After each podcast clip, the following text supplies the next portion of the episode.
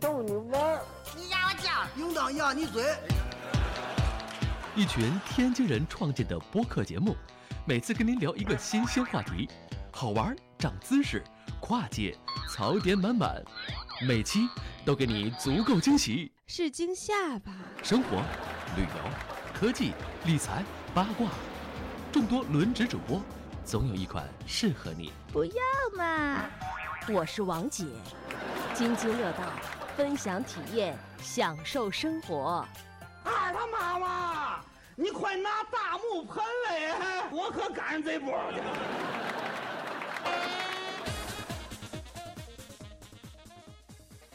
各位听众，大家好，这里是津津乐道，这是一期特别节目。呃，今天我们要聊的呢，就是今天下午刚刚结束的阿尔法 Go 和这个李世石的围棋比赛这个结果。然后大家很多人都提到了这个，呃，人工智能会不会战胜人类，或者是这个人工智能在这个我们将来的这个生活工作当中会起到什么样的一个作用？它将来会不会发展成像天网那样的东西？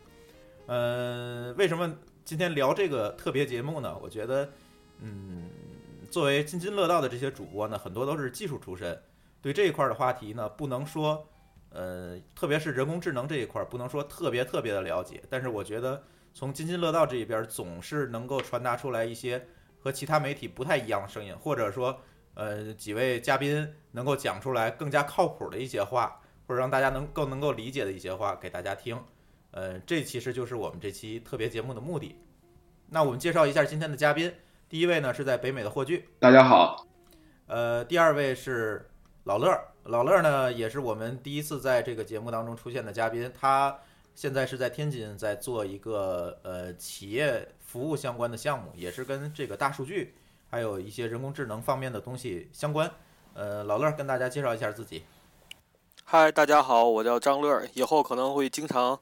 呃参加这个活动，谢谢大家。呃，那我们就叫你张乐了啊。啊，OK，叫张乐吧，老乐听着还是有点怪。啊，呃，第三位是 Google 里，这在我们日本的那期节目里面，大家也听过他们的声音。嗨，大家好。嗯，然后呢，还有一位算是小白用户吧，这个舒淇。大家好。呃，其实也不能算是小白用户了，舒淇其实是做这个，也是做互联网行业的，他主要的工作其实是在做产品，所以今天也想让他开开脑洞。嗯，听一听他对这个人工智能将来的这个展望吧，或者是一些期待。嗯，就是整个的这个五局的比赛，呃，大相信大家都已经看了。其实我先说我啊，我第一对这个人工智能这方面的东西呢，研究的并不是特别多。嗯，一些基本的这个公式啊、理论啊，不是说特别清楚。第二呢，这个我对围棋基本上也是一窍不通。所以呢，基本上就是看了个热闹，这个没有从里面得到更多的信息。这个很多很多东西也是后来我再去查文献、查资料才才知道的。现在人工智能到底是呃发展到了一个什么样的情况？我不知道，呃，因为这个 Google 里应该是最近看也是看了一些这个人工智能方面的东西。你现在是哪个阶段？呃，其实我看的人工智能的东西还是比较初级的。我在开始看机器学习的最基本的一些个算法，还有一些个那个数据库，呃，数呃一些那个算法库，呃，还没有真正的深入到那个所谓深度学习这一块儿，呃，深度机器学习这一块儿，所以其实就还都比较初级。不过我最近看关于 AlphaGo 的文章也看的比较多，然后看一些关于相关的讨论也看的比较多，可能呃。就应该还是能囫囵的说一些，对，其实大家都囫囵的说一些，我觉得可能也就能够起到一个科普作用了吧。呃，霍炬，你那边的情况是怎么样？因为你最近还是做了一些这方面的创作，听说。呃，我是我我用过很多类似于机器学习的方法啊，不是类似，就就是机器学习的方法，但是没有深深度学习用的不不不太多。就是去年在做一些图像处理的时候用过一点点，然后没有特别深刻的用的。然后这些让我让我去推导它整个公式，我肯定也不行。但是它具体是怎么样的，我还是知道的。然后以前简单的一些。东西，比如说，实际上，实际上，机器学习是一个很广泛的领域，它从最简单的到最复杂的，它这区间里面有很多很多，呃方法吧，也有很多库，然后简单的一些我估计大家都用过，一会儿我们可以细说。对，大概就是这情况。嗯，霍炬应该是还是用过一些机器学习的这个呃理论，干过一些事儿，是吧？啊，对。呃，张乐呢？呃，我这个其实说到人工智能是比较可惜的一件事儿，为什么呢？因为我当时大学毕业时选的那个答辩论文是做了一个石头剪子剪子布的那个博弈的小程序。你这当时好像 得是两千年了吧？我估计两千年还属于这个人工智能比较暗淡的时期，灰暗的时期，就是他等于是给我们一个那个读博士的一个那个学姐打杂，完了之后他比较简化的一个算法，当时用 MATLAB，我不知道应该大家也都用过吧？嗯，做了一个比较简单的一个那个算法的一个这种模拟，其实就是我我看可能就是一个随机，完了之后模拟那个石头剪刀布。完了，后来我后来是去北京那边去中科院实习，正好进的也是那个智能智能信息处理国家重点实验室，完在里面也是打杂。当时为了混一些论文，所以说当时可能也就干在那儿待了一年吧，后来就不了了之了，就没然后了。到现在一放下来以后，现在再从头再看那些的时候，完全看不懂了，全交回去了。而且你在工作当中，其实现在接触的很多是这个跟大数据有有有关联，是吧？呃，对，是有一些，因为我们现在的数据量还谈不上大大数据，可能也就是十亿、十五亿这种量级的。对于很多来人来讲，已经不小了，这个数据是吧？对对对，嗯，实际上这个数据的像那个加工啊、处理啊，其实都需要涉及到一些一些机器学习啊，或者说是说也是在头疼这方面的事儿。没错，没错。呃，舒淇说说吧。嗯，我就真的是小白，因为我也不是说很了解这些这个呃人工学习呀、人工智能啊这些东西。呃，今天我是来开脑洞的啊？是吗？呃，叫机器学习啊，不是人工学习。人工学习，那你我发你本书就行了。那所以说，这个机器学习到底是个什么东西呢？有没有专家给我讲一讲？呃，其实可以先讲一下，呃，我们今天最热的词叫人工智能和这个机器学习还有深度学习之间的这个关系吧。呃，Google 里给我们讲一讲。呃，其实所谓人工智能这个“智能”这个词是比较有误解的，就是，呃，它其实没有特别多的智能的，就是所谓就是跟人类的这种智能的东西类似的东西，然后。呃，从机器学习的角度讲呢，其实机器学习是已经由来已久的一个领域。像我在大学的时候，在做那个自动化设计的时候，就已经开始在说有那种所谓的专家决策网络，甚至于说是类似的东西来做那种。呃，来做这种所谓机器辅助来做决策。其实所谓的机器学习或者机器所谓的人工智能，就是来让机器帮人来做一些决策的事情。比如说你开车的时候，那么是向左转还是向右转？那么这种都是由人来做的决策。那么交给机器呢，其实就是机器跟你一样，会采集周围的图像和一些个数据，然后最后它会来决策出来说这辆车应该向左开还是向右开，还是加速还是什么？这件事情本身来讲是由来已久的。从最早来说呢，就是大家都是一般来说用专家专家决策。所谓专家决策呢，就是说用人的经验给机器来写规则，然后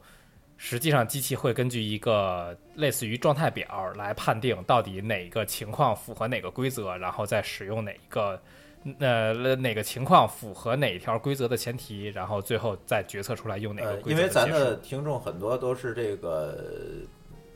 不是 IT 界的人，也也没有写过程序，可能，呃，Google 里这么说，我我帮他来解释一下吧。呃，他指的这个早期的这个情况，可能就是说，呃，我在机器里输入一个表，然后我告诉这个程序我怎么去查这张表，来做出一定的决策，等于这个内容是我们提前灌输给机器的。是的，这个表是要提前写好的。然后现在的机器学习的一个比较大。大比较就是跨度比较大的发展，就是到了神经网络这个层面，相当于说是机器不需要再有这种提前由人来输入的一张表，它可以依靠自己的一些算法和一些呃自己的一些逻辑处理，然后逐渐的把这些决策的过程都自己来，就是把这张表自己生成出来。然后这个表生成呢，其实也不一定大家能真的看懂是什么意思，反正就大家都知道这个最后生成完了之后，这张表是可以用的，基本上是现在的一个领域。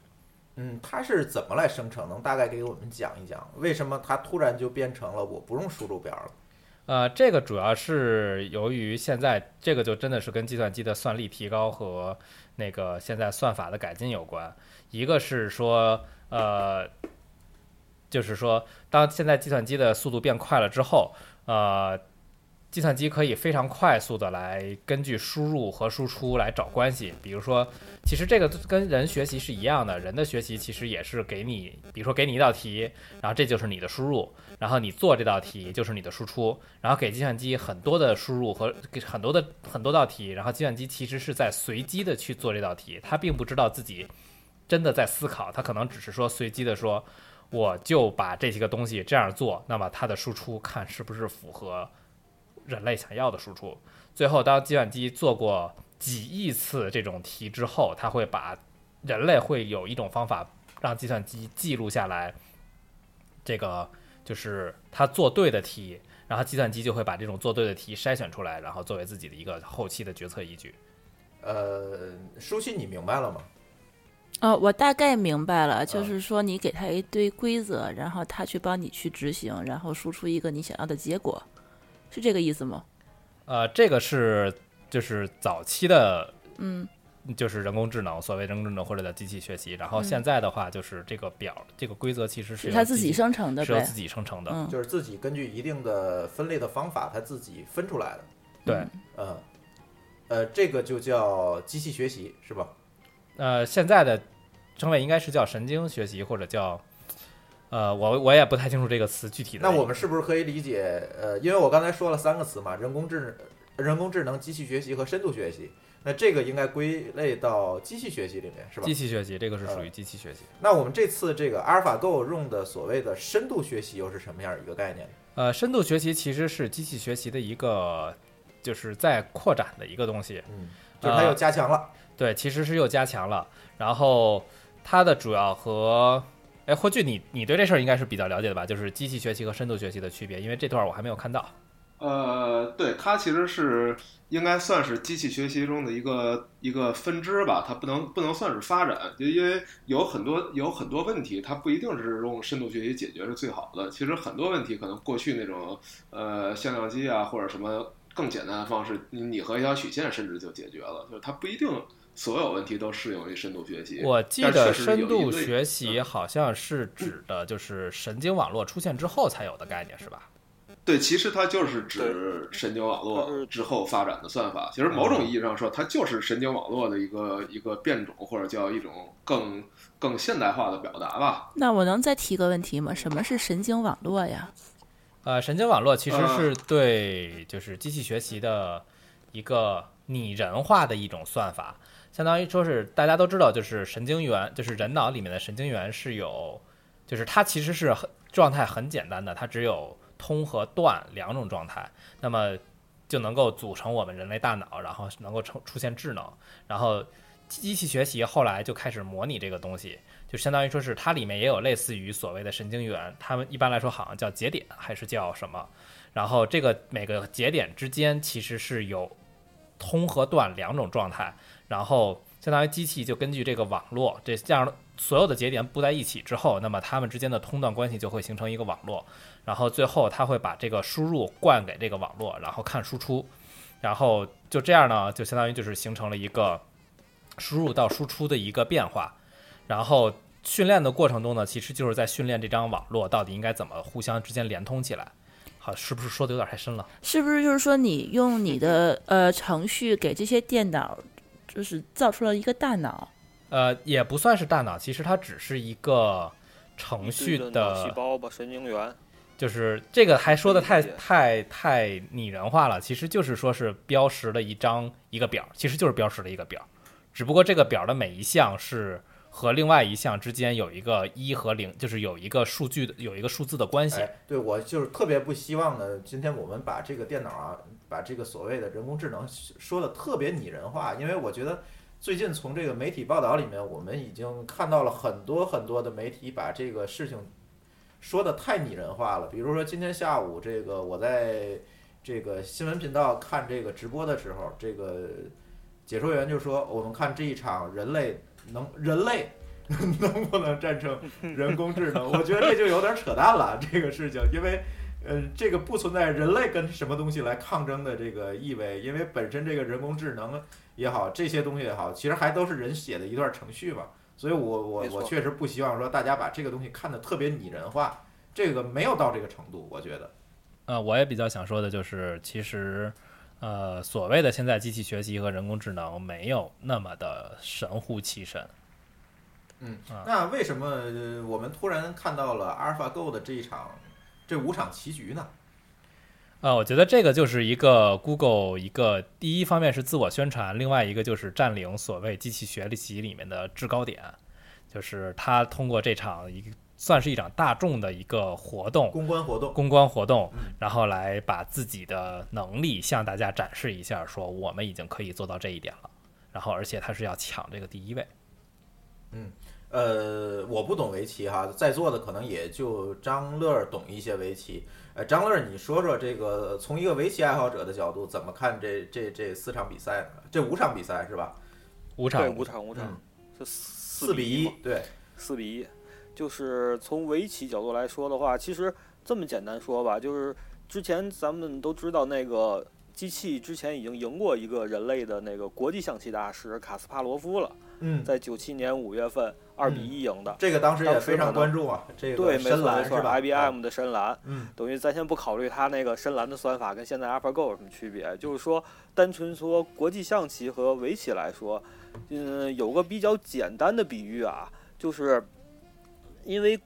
国际象棋这个棋盘，它本身的那个就是那个布子的点数也好，或者说是每个点位上可能有三种状态也好，等于它的棋局的，就是大概棋的一个数，等于是三的一百二十一次方这种可能性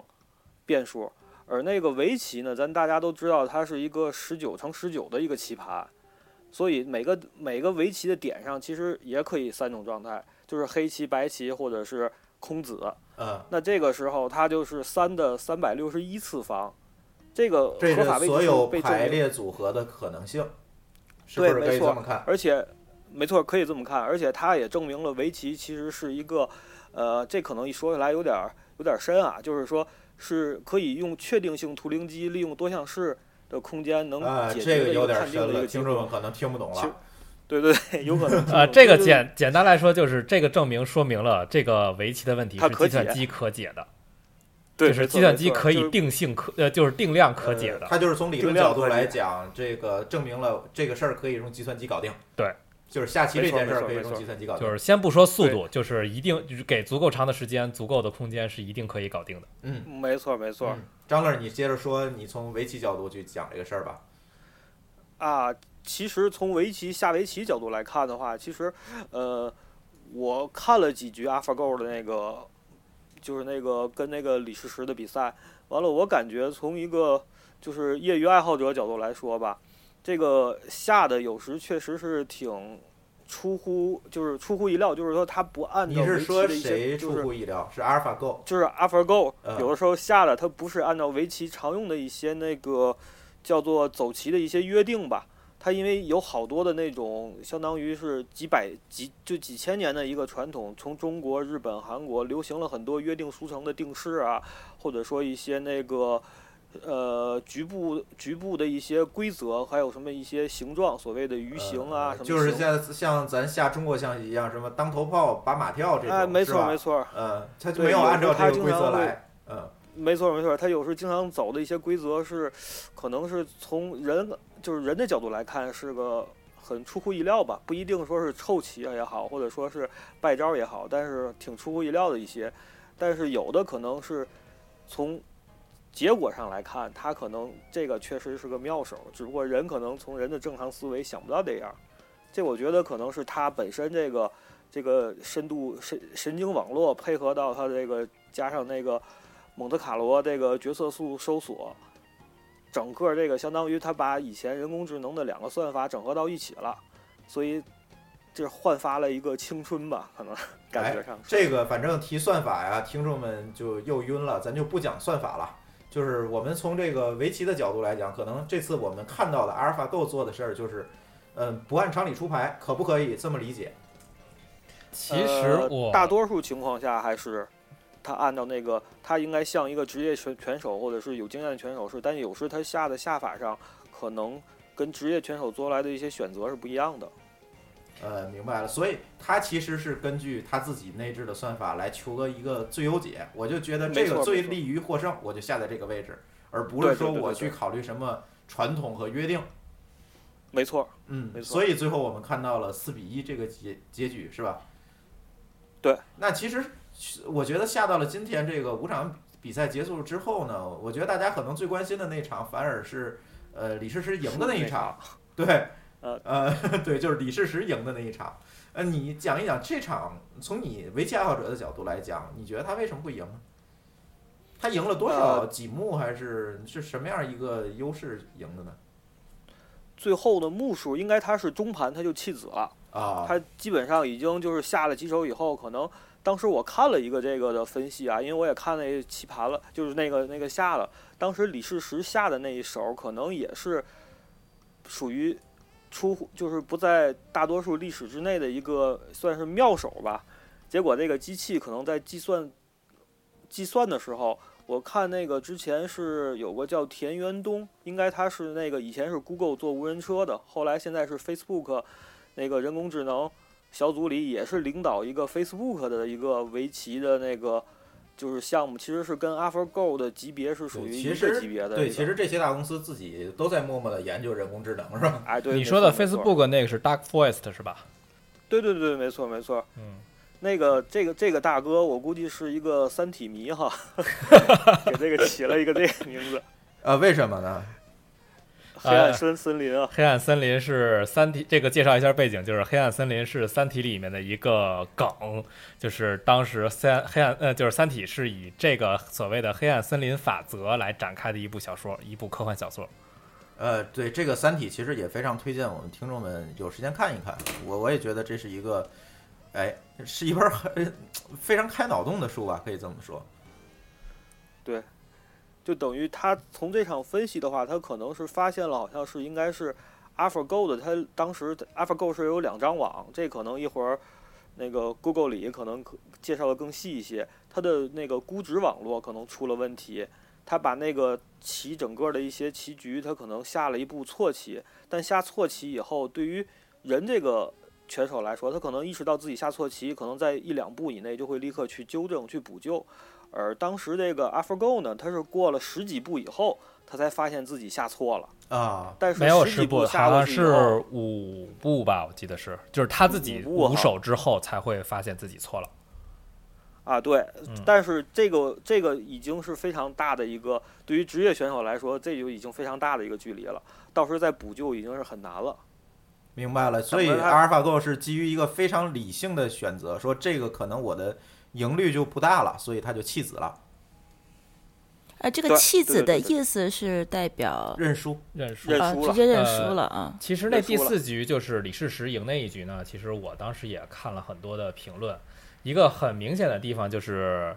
当时的那那就是当时李世石走完了所谓的神之一手之后，然后 AlphaGo 的很多应对的棋局，呃，很多应对的手法是很奇怪的，就是他没有直接去和李世石拼杀，而是选择了另外的一边的去。就是很明显，就是出现了问题，就是这个嗯导致了他的这个就直接被李世石在中间，就是把所有的白棋就连通起来之后，然后第五手之后，然后 AlphaGo 自己的估值网络，说当时看那个那个 DeepMind，就是 AlphaGo 的那个作者，他们说那个程序自己里面的估值网络对整个棋局的评判是直接就从大概百分之六十多踢，直接跌到了百分之二十到百分之三十的胜率，这是第五手直接跌下来所以一个估值网络。他下每一步的时候，它后台都会计计算出来一个大概的胜率，是吗？是的，嗯，所以它还是嗯，它的其实整个的算法就是一个目标导向，我算出来哪一步最有利于我，我就下哪一步。对，嗯嗯，我我我可以说一下这个关于第四局我的看法啊，嗯。就是首首先我们刚才说了，这个深度学习比以前好的是，它不再需要人去提取那些特别仔细的特征了，就是机器会通过自己，它它通过计算去找到找到特征。对对，他自己能找到它，但是并不代表我们在这过程中可以人完全不干预，就是我丢给机器一堆数据，然后机器就拿出结果来，这也不是这样，因为中间还需要很多人要做的这个调优的过程。然后我们这个行内大家就叫它调调参数嘛，就实际上每一个这种人工智能的项目，一定背后少不了一堆人在调参数。然后呢，你你这事儿就是一定会有一些不准确的地儿，因为没有没有什么东西是百分之百都对的。现在其实这个在这个领域里面，除了我们正向的说这种深度网络去识别一些一些东西，比如做图像识别，还有一票人搞的研究是反向的，就是反向现在能做到什么程度呢？是一张正确的图，然后机器识别出来这是一只猫，然后我通过在图上添加一些像波浪一样的这种非常细小的波纹，就是人可能都觉察不到这两张图像不一样。就是我用一种算法去给这个猫后边这张图上添很多纹路，然后机器再识别，它就发现这不是猫，它认为这有百分之九十的可能性是鸵鸟。啊，嗯我对我今天也看到这篇文章了。呃，对，就是这个是很长时间都有人研究。我还我还有一个朋友一直就在研究这事儿，就是怎么去反向干扰神经网络的学习。然后他有时自己开玩笑说，这将来人工智能统治世界了，我这就是救世主。对，当然当然我们我们都知道这个，你懂这你就知道开玩笑嘛。这实际上不可能有这种什么人工智能统治人类这种事儿，它一定不是通过这种方式的。但是确实是有很多人会在学术上搞这种事儿，就我如何通过反向去干扰它。所以我觉得第四盘更像是，呃，李世石他应我，呃，他应该是偶然的走出了一种方式，然后让让他的神经网络被干扰了，所以就一下他的胜率判断就错了。我我不认为这是他精心构造的一个局面。当然，通过仔细的研究，就比如说李世石花了很长时间在这件事上之后，跟这个 DeepMind 的团队一块儿去研究这事儿，有没有可能重现它？我觉得这是有可能的。就他会发明出一种走法，就通过一种连续的步骤，然后让整个神经网络对估值的判断都错了，这是这是有可能的。但这一次我认为是非常偶然的，就他正好撞到了这样一件事儿。这个我当时还看了一下，就是当时李世石说他头天晚上在研究第二天的对策的时候，他当时已经想到了，就是说，就是已经决定就是使用周边，然后最后再来到中央的一个方法来做。但是这件事情可能只是说是基于前三局的对弈的结果，然后他想这样试一试，估估计是没有想到，就正好撞到了这个 AlphaGo 的一个命门上，然后就直接第四所以轮就是赢的。对，他所以这个聘用很成功的测试工程师哈。对对对，所以很这成功的次大家都说不是李世石和 AlphaGo，呃，打了五场围棋，而是李世石帮 Google 去做了一次测试工程师的工作。对，但如果这样说的话，他测试工程师，你第一要素是你要能重现 bug，对吧？他第五 所以说他最后一局没有赢啊。但是我觉得李世石给他足够的时间，他去重现这个应该是没问题的。呃，比如在下二呃是对，我觉得是，这。就是我说的。他如果呃，他如果跟 DeepMind 团队一块儿，他花很多时间去研究这事儿，他应该是能构建出一种类似于这种反向的攻击方法，去扰乱他的估值网络。我觉得这是这是可以的。但是在这么短时间内，他想的这种，比如说是不是能从周边下的怎么样，他通过那个过程，我觉得这个应该不是呃不是最终答案，就是这个可能会对他产生这个效果有帮助，但这一定不是直接的最终答案。嗯嗯嗯，明白明白。对那个机器它意识到自个儿下错的时候，它它可以意识到自己那那一步棋下错了吗？嗯，它意识不到，它只知道当前的局势对它已经不好了。嗯，但我的疑问就是说，比如说第五局，如果他们比如说很偶然的用第四局同样的方式去下，他会不会就是说对自己这个这个走棋会有一定的就是说，呃，跟上一季不一样的地方？这事儿，我怀疑 AlphaGo 可能真的行，真的可以是吧？就是 AlphaGo 应该会对它的每每一局都应该会重新做分析，甚至于说，就是即便就是说李世石不睡觉了，AlphaGo 可能还在自己做对弈。还自己跟自己下呢。对，我我我觉得我觉得不行，因为因为在这种比赛中，它应该是一个稳定的系统，它它不可能在这个过程中再去拿拿进新的语料做训练，自己然后去打补丁是吧？对，这事儿就是看他后做不做嘛。我这件事情我现在没有看，我也没有看到资料说他不做，也没有看到资料说他做。他会自己给自己打补丁吗？还是说他的测试工程呃，师他是呃他自己跟自己对弈局本身来自我学习，你可以理解如。如果那样的话，他们的工程师就压力就会很大，就是一边儿每天下着，他他背后还得去校验这些数据、调参数。就是他他我们我们都做过很多工程嘛，大家都觉得都都应该很清，楚，不应该在生是一个工程的办法。去搞这个，对我也是这个对，这这跟我们我们常做的一样，你不能在一个线上的系统去搞这事儿，就是他可能会收集数据用于以后下一代的优化，但是在是这这五天内，他不可能去拿这些数据直接用了。对，我觉得一个正常思维的工程师不会这么干，不然的话这个事情就嗯太、太激进了哈。但是对人工智能那调参数是很可怕一件事儿。嗯，很有可能就调完了之后，后面就全输了。对，有它这是个像还有有的人调参数，最早期的时候，我那听导师他们有做过类似项目的，他是拿那个基因算法做一个专家系统，有点像那个 Google 里刚才说的，他是。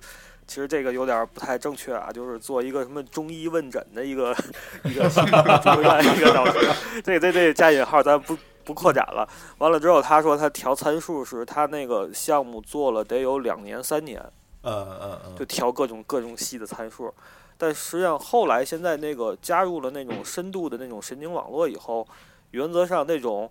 调参数和这种就是需要给它灌好多的那种语料，给它或者灌好多棋谱，这种工作已经少很多很多了，就不需要了。实际上就是机器现在自己在跟自己玩儿，这是它最牛的一点。明白。它通过自己跟自己对弈来学习。嗯嗯嗯，好，反正无论怎么样吧，这个中间我们也讲了很多理论，但是我觉得大家还是用比较浅显的话呢，把这个整个 AlphaGo 的这个对局的整个的过程，大家讲了一下自己的理解。然后不管怎么样呢，我觉得阿尔法 go 是赢了。所以这个时候呢，就出现了很多很多的言论，我们也看到了，从很多的媒体上讲，这个人工智能要战胜人类了，这个人工智能要怎么怎么样了，我就觉得看了很多。那后面呢？后半节呢？我想大家就就这些问题讲一讲，这个人工智能到底会不会统治人类吧。上半段就这样，然后我们先进一首歌，然后稍后回来。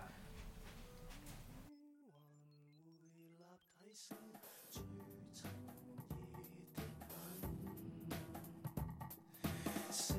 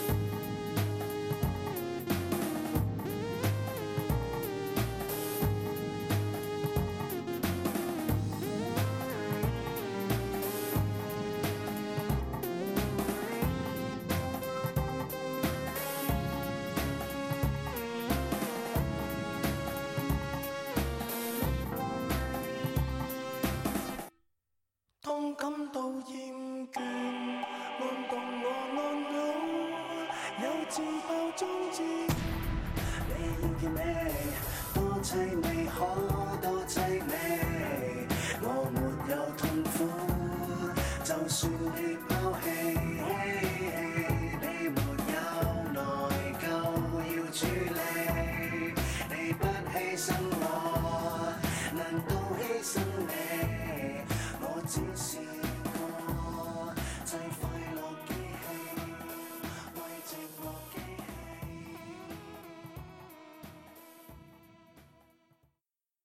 大家好，欢迎回来。呃，这里是津津乐道的特别节目，阿尔法 Go 和李世石对局的，呃，这个关于人工智能的话题。今天请来的嘉宾呢，有 Google 里舒淇、霍炬、张乐，还有我朱峰。呃，上半节呢，大家回顾了一下这个阿尔法 Go 和李世石的这个五局棋吧。然后呢，张乐呢，从这个嗯一个围棋爱好者角度，从围棋的这个专业角度去讲了讲，哎，他看到的这个阿尔法 Go 走棋的这个规则，跟人人类有什么样？又说人类了，跟这个我们的这个平常人有什么样的不同？呃，霍炬和这个 Google 里呢，讲了一些这个关于人工智能的一些基本的一个原理吧，让大家明白了一下。那么呢，在这个之后呢，其实呃大家知道，好，阿尔法 Go 赢了，对吧？四比一赢了。那么呢，这个很多这个人就说了，哎呀，这个人工智能要统治人类了，将来是不是这个，然后是不是这个我们在电影里面看到的天网，呃，就就就出现了，会不会有有这样的担心？大家觉得？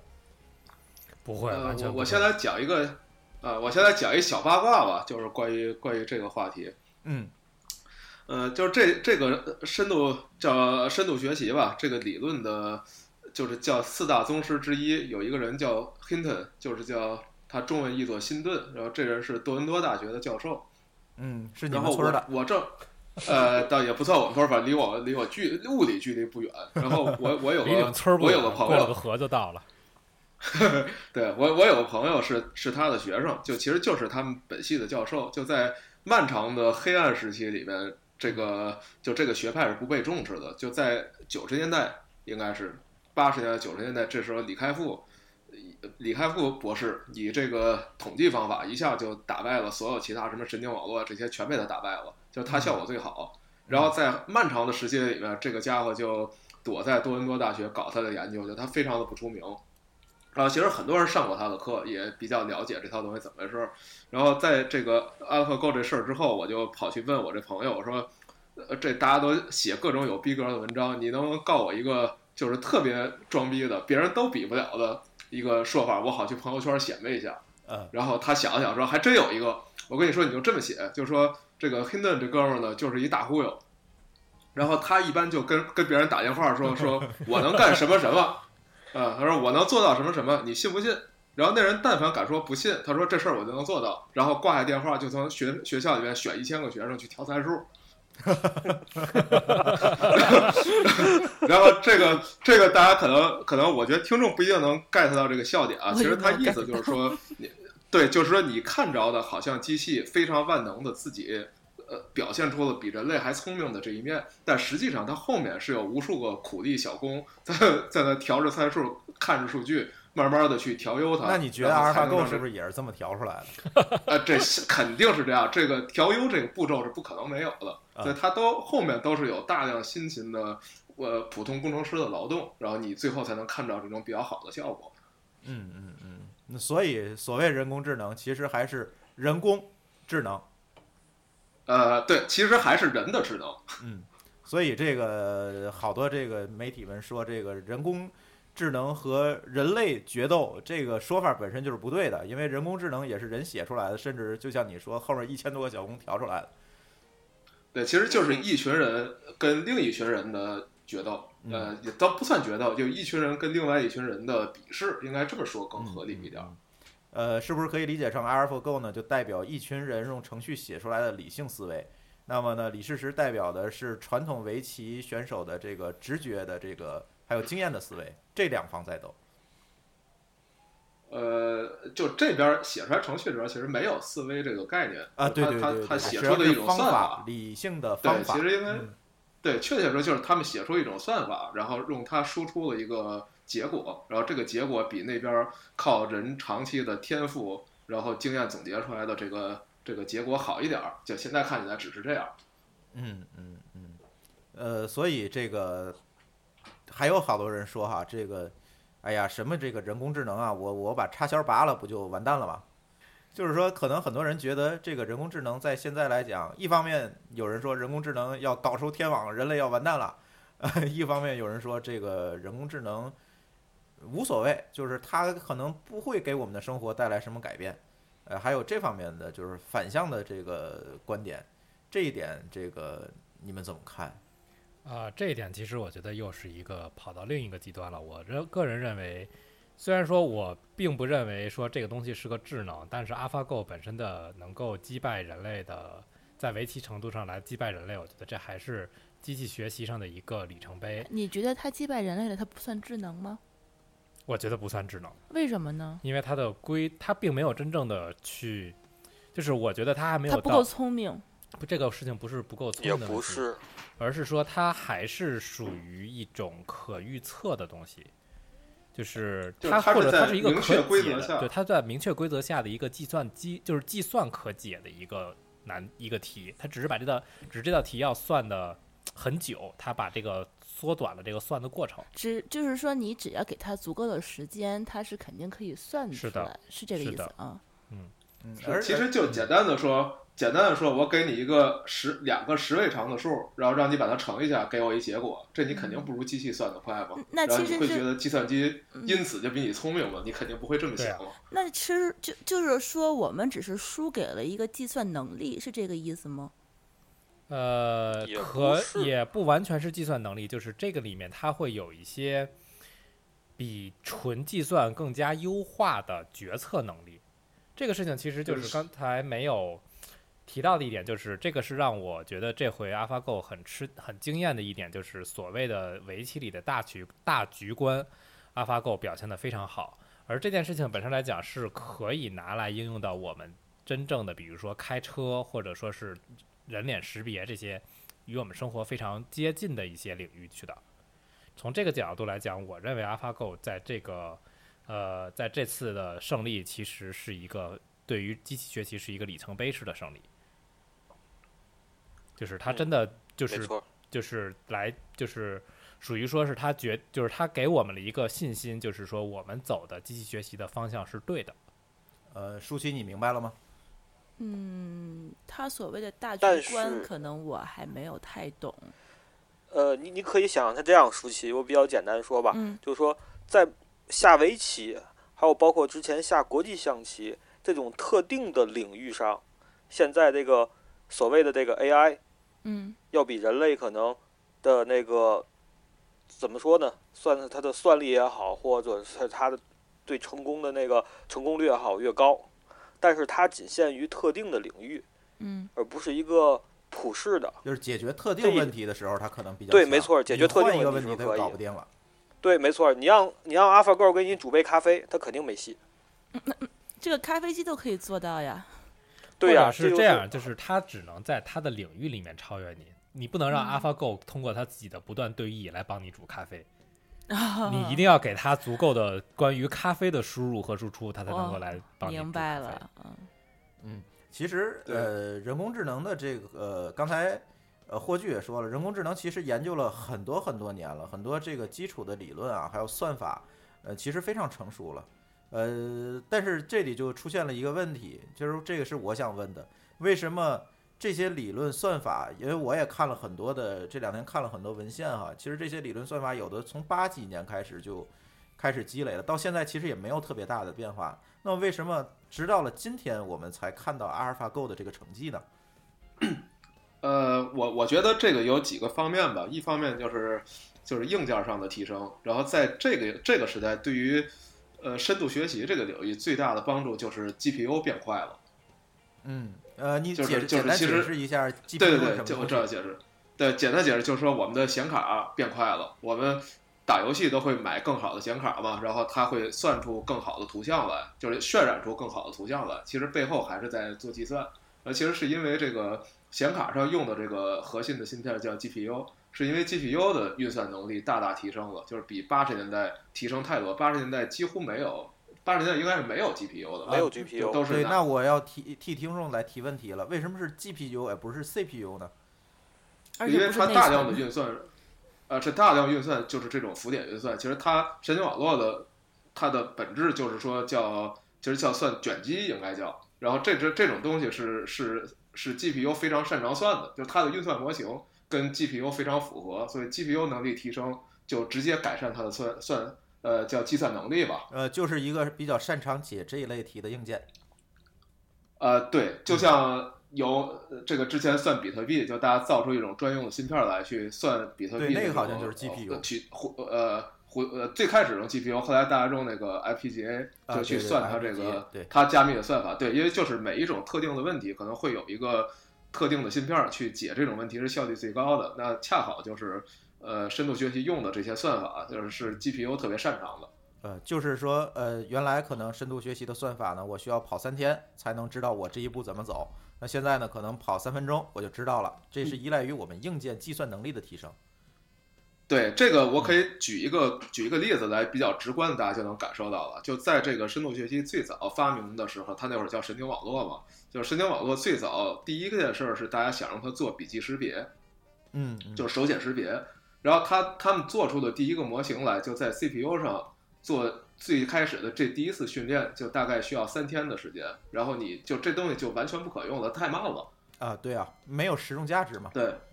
对。然后今天呢，就算在我的笔记本上，我要做一个普通手写识别的训练，那大概就是几分钟的事儿。嗯，对。就它已经差距到这么大的差距，但其实本身的方法并没有变，算法并没有变。呃，对，单说这件事儿，算法肯定是没有变。然后，那嗯我我刚才想说第二个改善，就是在工程上，我我有很大改善。比如说他这次讲的就是他综合了好几种方法，比如他用蒙特卡罗来来做这种随机走子儿，然后用深度学习，就是学习以前的历史的对弈棋局，用用深度学习发现里面的特征，然后再做这种快速走子。就它有它有很多种方法去互相互相改善，就是让最后总体的结果显得更好。就如果单用深度学习自己去做这件事儿，它效果也不会有这么好。明白了，就是其实是在工程学上是有很大的这个方法论上的进步。呃，对，就它会综合很多种方法，最后找出一个最终表现结果最好的最好的方法，然后又用。其实其实整个就是工程的胜利了，因为它用了大量的 CPU，然后并行计算，呃，大量的 GPU 和并行计算，这些都需要大量的工程能力。就它不仅仅是数学和科学能力，你要在工程上实现它，就这些这些工作现在做的都非常出色了。嗯我插一句吧，这个我觉得还有一个就是现在整个的，就是计算能力，不光是说是单个的 CPU 和 GPU 有了非常强的突破，而且在网络和分布式计算这个两个方面也是有很大的突破的。可能以前的这种做这种计算，大家都只能拿一台机器跑，那现在的因为分布式网络和那个网络本身的连接速度和效能的提升，那么我们可以把所有的机器聚在一起，然后达到一个一加一大于二的效果，然后来把这个算法放到不同的放到一堆机器上去跑。那么这也是一个现在来讲是一个和当年最开始研究神经网络一个最大的不一样的地方。这个地方我可以给一个刚才查到的数据，就是这回和李世石来做那个对来进行比赛的这套这套程序是使用了大概一千两百零二个 CPU，使用了一百七十六个 GPU。这个是呃，拿到的一个它不是一个单机吗？我我好像不是单机看见报单机他说是一个包单机。那当时说是那样，就是 AlphaGo 有一个单机版本，单机版本使用了四十八个 CPU，就是四十八个核的 CPU，八个 GPU。然后这套单机版本和刚才说的那套一千多个 CPU 的那套版本的，他们自己对弈过，然后分布式的版本大概有百分之七十的胜率，然后最后他们用的是分布式的版本，明白了，明白了。所以嗯最后还是 online 的一个版本。对，还是 online 的一个版本。嗯嗯，所以这个比赛不能在中国比。好又黑呀、黑了。那个其实，呃，我那天跟大家举了一个例子，我不知道我这个例子能不能映射出来现在这个人工智能和这个算力之间的关系。我举了一个什么例子呢？我说这个现在呃，无论我们在讲信息革命也好，人工智能革命也好，其实我们是处于一个技术进步的一个潮流当中。那么，如果我们退回去几百年去看，当年工业革命的早期，其实发明了一个东西叫珍妮纺纱机。这个珍妮纺纱机解决了一个什么问题？就是我们不需要用人工用手去搓这个线来纺纱了，它用了一个机器的办法，自动化，呃，相对来讲自动化的办法来帮助人去把这个纺纱的工作完成。但是即便如此呢，真正的这个纺纱的革命，或者是这个纺纱机取代了大量的纺织女工，是在什么时候？是在蒸汽机，也就是这个大的动力发明之后，这个珍妮纺纱机才被大规模的应用，并替代了很替代掉了很多的工人，是不是可以用呃几百年前的这件事情来类比现在的事情？是因为我们计算力这个基础动力的这个提升，才导致了这个，才造成了这个呃 AI 人工智能的这个技术的提升，或者我们今天看到了阿尔法 Go 这个东西。可以的，就是珍妮反差机那个一个最大的特点就是说，你只要能够有足够的能量，那么你一个人驱动一台机器也是这样，然后一个人可以操作两台机器也是同样的劳动力。其实现在算力上这边有点类似于这种情况，就是你只要能够保证有很好的基础网络设施，那么我有两台机器可，呃我用一台机器可以达到的一个效果，那么我用两台机器一定就是这个效果的翻倍。嗯，就是我可以往上玩了命的垒机器，然后来增加整个的算力。这件事情在以前是，就可能以前的工程是做不到的，但是现在都基本上可以做到这个样子。嗯，只要规模很大是并对，但并不是无限加下去，效果无限始终会线性上升的就它现在已经是有一个，这叫 AlphaGo，应该是已经到了接近这个极限了。现在它比如说把机器数再翻一倍，效果能不能好多少？其实不一定。啊、这个我也有一个例子，就是刚才说的，就是这次拿来做比赛的一个版本，是 CPU 是一千两百个，然后 GPU 是一一百七十六个，然后给它的当时 Google 自己给出来的论文里面，给它一台机器的，就是围棋的评级是三千一百四十分，然后他还自己还做了另外一个版本，CPU 是一千九百二十个，GPU 是两百八十个，大概就是上一台机器的整个翻倍。翻倍了。但嗯是它的那个围棋的评分也就只是三千一百六十八分，相当于只提高了不到百分之一。嗯嗯嗯，嗯，就是这应该不是一个线性关系。对，到达一嗯定的那个阈值之后，它就不是一个线性关系了，就是嗯它的内部损耗会远远的高过它的算力，就是 C CPU 和 GPU 增加导致的算力增加。嗯嗯，对嗯，因为就是所有的这种人工智能算法都有这一个特点，就是你不是不一定是算的越多越好，就是算的越多，你可能会导致结果反而会出现偏差。就是它它到两千多的时候，可能还能提升个百分之一，如果它有四千个呢，有可能结果反而还不如不如两千。对，所以 Google 也没有用最就没有用最多的机器来参战，也就是选了一个，就是像刚才说的调参数，他们调了一个机器数最合适的一台。嗯，对这也是调参数的结果。对，这也是调参数的结果。嗯，呃，其实 AlphaGo 呢，这次我们又说回 AlphaGo 了。这次把人类赢了之后，嗯、按照诸位的说法，呃，如果我们不断的加机器，这个算力不断的提升，呃，可能在目前的这个科技水平之下，不可能得到一个人工智能上一个线性的一个进步和飞跃。所以，听众朋友们可能不用太担心这个天网马上就会出现，是吧？啊、如果呃是、对不不用，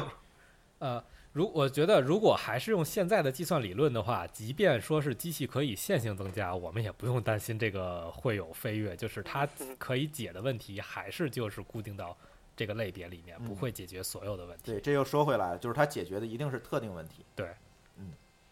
对，就是刚才说的这个多多项式，就一定得是多项式时间内可解的问题，才有可能这么解决它。嗯，所以我我们先把脑洞收回来啊，我们先看看现在就是这次 AlphaGo 取得的成果，其实是映射着现在一个人工智能理论的一个最前沿的一个进展吧，或者最前沿的一个产品。那么大家觉得，就把当前的这个人工智能的进展放在这儿，我们觉得这些都这现在的这个成果能够做一些什么实实在在的事儿，给大伙儿带来一些帮助，呃，而不是仅仅是陪你下围棋，是吧？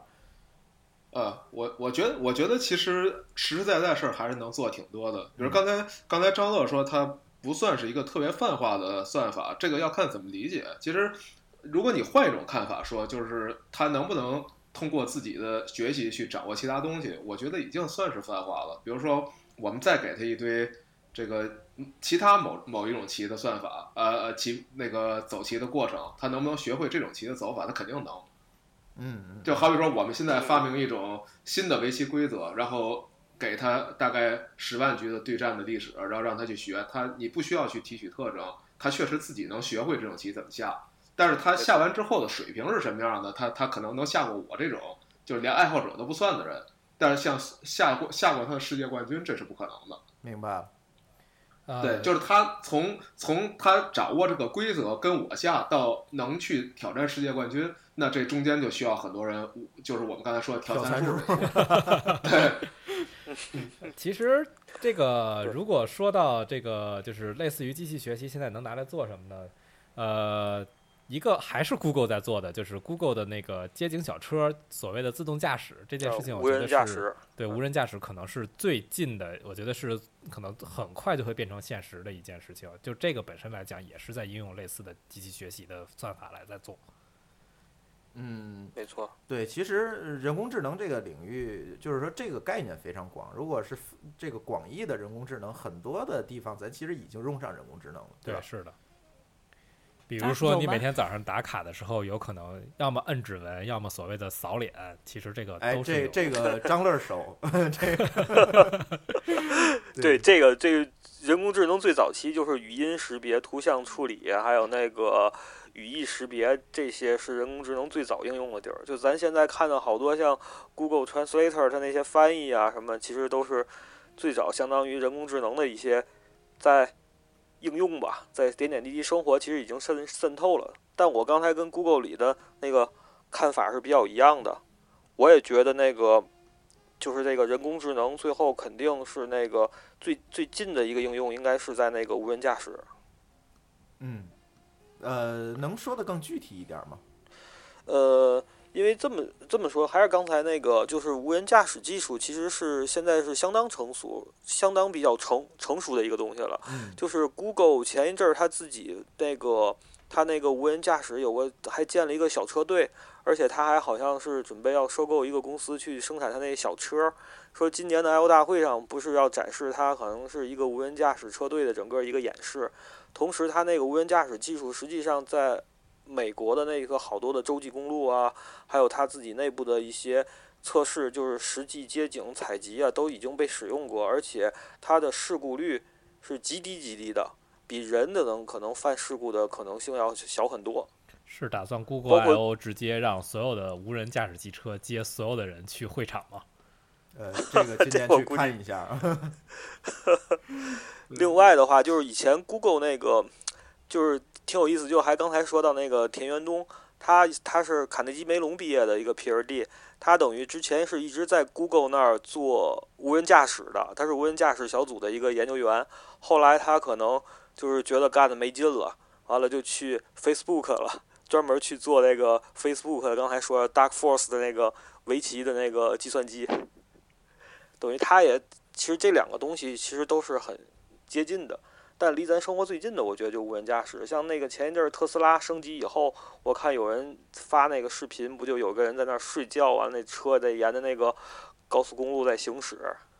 其实现在上次我坐珠峰的车，看它的自动泊车，我觉得这就已经很神奇了。当时特别有意思的一个这个就八卦，算吗？这个其实是算的，因为嗯其实它是需要根据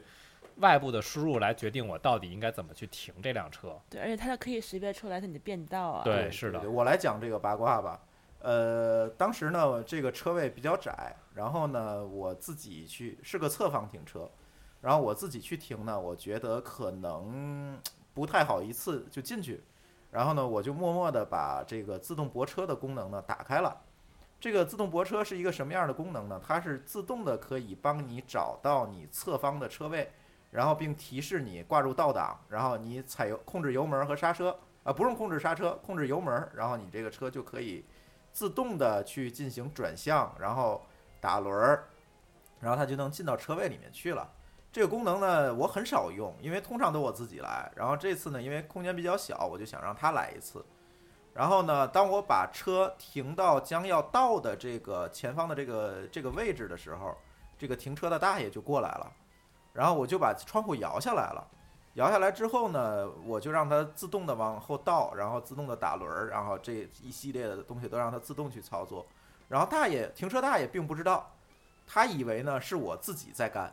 然后他就像指挥那个其他人一样在指挥我啊，往左打，再哎再多打一点儿，然后往右打，停车停车停车。然后的不错哎。他 说的每一句话和这个电脑的操作都是一一对应上的，而且非常同步。然后我就惊呆了，我说这简直就是一个测试嘛，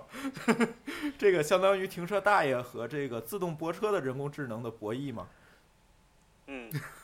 对对对对对，对，所以那那天也是特别有意思，我觉得主要是我们当时正好在聊这个人工智能的话题，正好在聊这个对是的话题，对，嗯然后就觉得也特别有意思，对，所以这也算是人工智能一个简单的应用了。嗯，呃，霍炬，你刚才想说什么来着？呃，我刚才想说的是，我觉得，呃我觉得自动驾驶其实还离我们稍微远一点儿，因为其实自动驾驶的问题是由法律管着，所以你不是那么容易去突破它。嗯但是在另外一些方面，就是我们所见着的这种一般的这种所谓脑力劳动，我觉得这个这个领域可能会有很多人的工作被取代。比如说最直接的就是这个新闻报道的写稿，呃，其实现在很多稿子都是自动写的了。对，啊已经开始有这种东西了。对对对对，写我们会得像人看另外一个话吗我看见。你可能现在看见的腾讯的一些非常及时的报道稿就是机器写的。对，尤其是一些数据对类的稿件。对，因为其实就算人人类记者在写稿的时候，他用着这种像比赛赛事，就比如说他们在报道这个 AlphaGo 和李世石这个比赛结果的时候，其实事先是准备好模板的，嗯他其实也就是在上面改一改、替换一些，就那个第一时间的这个通知热文就出来了。所以这些东西机器完全能替代，甚至都都不需要深度深度学习，就普通的机器学习早就够了。是的，是的，这个已经是一个非常简单和通用的东西了。对，然后再再比如说，比如说法律上，就尤其像这种英美法系，就它大量的是案例法，那律师其实就是比谁熟，谁谁对以往案例熟，那机器肯定比他快嘛，你就把所有的法律文献、呃历史判例学一遍，然后我可以很快的告你结果，说你跟哪个案例像，然后大概是什么样的，这些方面可能都会比人有优势。那那这些方面的，尤其是低层职位，我觉得被被这个人工智能取代的可能性特别大。哎，我突然想到一个脑洞，哎，你们都是程序员儿，那个会不会写一段代码，让这个程序自动帮你们去写程序呢？呃，哎，我觉得如果真的出现这种情况的话，我这这个很愿意向剧透了吧机器学习一下。对呀、就省得你们去写代码了呀。这个霍炬，我我我我我嗯这段可以不播啊，我我保证啊，这小说没有给胡主席看过。给什么看也没关系，反正对我刚写了一个这样的了一个小说剧本小，说剧本，然啊，后就是就是讲自机器自动写代码，然后把人类替代的故事的。就是程序员以后就会下岗吗？呃，他说产品经理会下岗，产品经理替代不了，这里替代不了。你很安全，放心好。的好的，这这段这这段这段可以播，没事。这就是呃这这一家是有可能的呗。就是就是说，初级程序员是很有能有可可能可能会被替代的，是吧？对，其实其实程序员们一直就在用各种方法来自动化的处理自己的工作对，然后以以因为我知道有些前端的一些东西的话，已经是可以自动生成了。呃，其实很多很多的代码都可以自动来完成了，尤其一嗯些非常简单的，就是增所谓的增删改查这种，呃，其实都可以自动生成了。就说你不用管他，你就跟他说我要怎样怎样，然后他自己就去编，编了几个晚上，第二天就上线了。呃哪用几个晚上啊，几秒钟就出来了。瞬间就出来了。啊，就是程序里的现在一直在说的自动化的一些动作。对，啊呃，但是其实还是要给一些智能输入对，这都不叫人对，工智这主要还是基于规则的，没有没有到智能这但夸张。但我是会不会啊说我实现它这个写代码的这个程序，会比我自己直接写代码要费力的多呢？啊，那肯定就是你要就实际上你就是在写一个编译器，所谓的编译器就是在做这件事情嘛。写一个编译器其实是很那就是说程序员还是不会失业了。啊，那肯定就，是刚才霍炬提到的低端职位可能会迅速的消失，但是，呃，高端职位，我我来写人工智能的人总不会消失吗？哦对对，就就是那那那些去去科学家，那些去调优的人，其实不用不用那些人，人是吧？呃不不用那些人，就像我们用程序取代了记者的工作，那那这个系统还需要有人开发、有人维护、有人把它变得更好用、效果更好。那结果是需要程序员更多了，然后记者失业了。呃，那比如说运维的一些人，他会不会有程序直接去帮你做这些工作呢？也是有跟他们有很多仇恨吧？化嘛？对对哦，那已经实现了是吧？是啊，这个但对是一直都有智能没关系。哦，对，对，就就算有的话也是一样，就是它它取代人的部分越多，那整个系统规模就变得越大，那结果你就需要对，更复杂多的人度其实也去越高。去维护它。那我嗯就是说，以后可能是那种低成本的这种重复的劳动，很有可能这个职位就会被取代。呃，低成本重复劳动早就被取代了。现在我们说的就就是有一定低技能脑力劳动，就是是这个低级被取代脑力劳动，更往上走了。就是会不对，会往上一层，低嗯，会不会说就是越接近人的接触的这一层面的人，反而不太容易被机器取代呢？比如说你刚才说，为什么程序员就可以，这个产品经理就不行？这有点黑他了。啊，真的吗？呃，其实是的，就是我觉得就是真的跟人接触这一部分可能是就是比较难取代，因为毕竟跟人的这种所谓的语义级的沟通，包括一些情感上的沟通，现在嗯，还短时间内我觉得是没有可能做到非常完善的地步。对，这就又回到嗯，你说回到我们刚才说那问题了，就是说这个是不是一个在多项式时间内能解决的问题？那跟人的沟通现在显然还不是。对嗯，对就是说你没有办法，就是说准确输出一个结果，没有办法说呃就是有好多问题是非线性的。对，就是输你没有办法调参数，是这意思吧？对，它不是调参数，对其实甚至对，甚至跟人的沟通也，甚至是到了你现在没有一个办法能准确的评估这个效果好或者不好，对，就是就是首先可以，你可以首先我们需要对，可以给智商打分，但是你没有给办法给情商打分，就是这个道理。嗯，就是你跟你跟一个人沟通，你怎么能去判断这个人在情感上或者在他的需求上满足不满足呢？那你你要能评估这事儿，第一步得先在这个计算机系统里面重塑一个人的系统，就他跟人的输入输出感触完全一样，然后你才能去用它做大规模测试，去评估你的算法好不好。那这一步我们现在首先就做不到，所以它不是一个现在还不是一个能能确定解决的有边界的问题，那那就暂时解决不了它。嗯，那这个会不会随着这个一些这个，比如运运算力或者是一些工程方法上的进步，来能够解决，最后能够解决这个问题呢？嗯，我觉得够呛吧。目前可能要看整个计算的模型有没有变化。但是这个不是已经有很多这个公司做出一个什么机器人来，就是说就智能女友啊之类的。Siri，你说这种，那你不能把一个充气娃娃当成人工智能啊，这这完全是两回事儿。嗯，那就是说他们这个这样的机器人，他还是没有办法，就是说真的是理解你的这个。当然不会，它只是外形象，然后它自己能做一些动作而已。不然就不会有那么多人去调戏 Siri 了。就他凡是一到一到跟我们这种现实世界就跟人的这种沟通方式一样沟通的时候，你就会发现有无数的问题是根本解决不了的。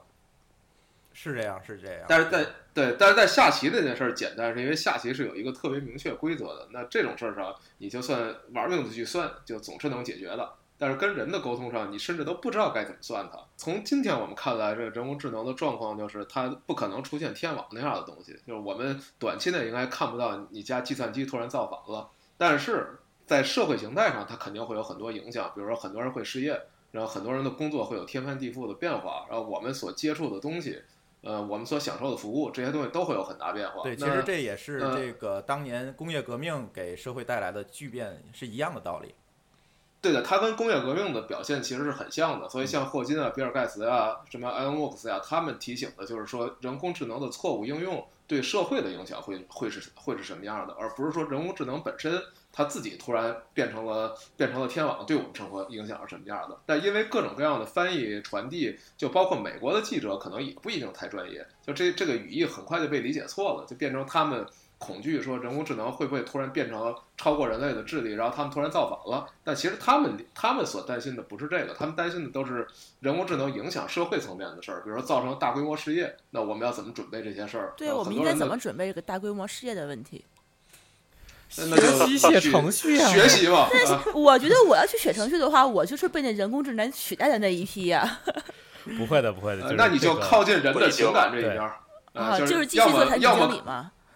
啊，对，要么你靠机器更近，机器要么你靠与程序员人更近为敌。。对对对，一定不要在中间待着，这是很危险的。嗯，对，反正我们今天从这个呃阿尔法 Go 和这个李世石的对局，一直聊到这个人工智能的过去、现在和未来。嗯、现在我们能够看到，呃，未来到底怎么样？我觉得可能还是要拭目以待吧。但是有一点，我觉得听众们可以放心，呃，在很长很长的一段时间内，据在座的几位程序员分析，这个天网不会来了，呃，所以你们也不用修避难所了。对，所以我我觉得，呃，今天这期节目呢，算是一个特别节目吧，聊的也不错，我觉得，呃，因为也是给大家澄清了很多很多的概念，也不要听这个别的人什么这个瞎猜和胡说八道了。我觉得这个在座几位相对来讲对这些东西还是有一些研究的，呃，人工智能一定会有一个将来会有一个非常大的一个发展和飞跃。我们也即将呢会迎来这个人工智能还有这个计算力当家的这样一个时代。呃，今天这个节目呢，就是给大家普普及、扫扫盲，也正好借着这个阿尔法 Go 的这个热点吧。嗯，呃，如果大家对这些东西还有一些不明白的地方，也没关系，我们在这儿再挖一个坑。其实呢，这次节目我们本来是想请到一个人工智能领域的一个大牛过来去讲的，但是今天他因为家里有事儿，没有能够来。那没关系，我觉得大家如果感兴趣的话呢，想更多的去让我们去聊这个话题，可以在我们的微信公众账号的后台来给我们留言，我们看是不是能够在以后的某一期里面呢，请到这位大牛，再给大家去深入的讲一讲。我们的微信公众账号的名字叫“津津乐道播客”，大家可以在微信公众账号的后台去搜索“津津乐道播客”，天津的津，欢乐的乐。道路的道，津津乐道播客，我们的微博账号也是津津乐道播客。那么大家可也可以在荔枝 FM、考拉 FM、喜马拉雅和网易云音乐四个平台收听并订阅我们的节目。好，今天这期特别节目我们就到这里，感谢大家的收听，再见。If your love has to tie me, don't try me, say goodbye. I wanna be free.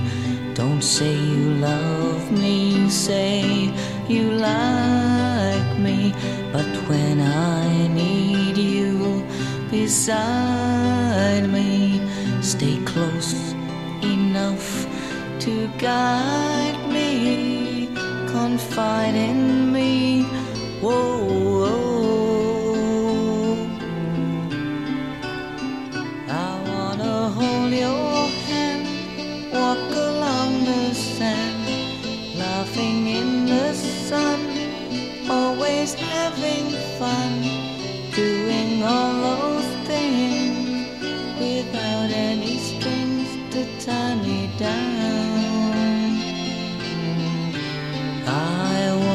Be free,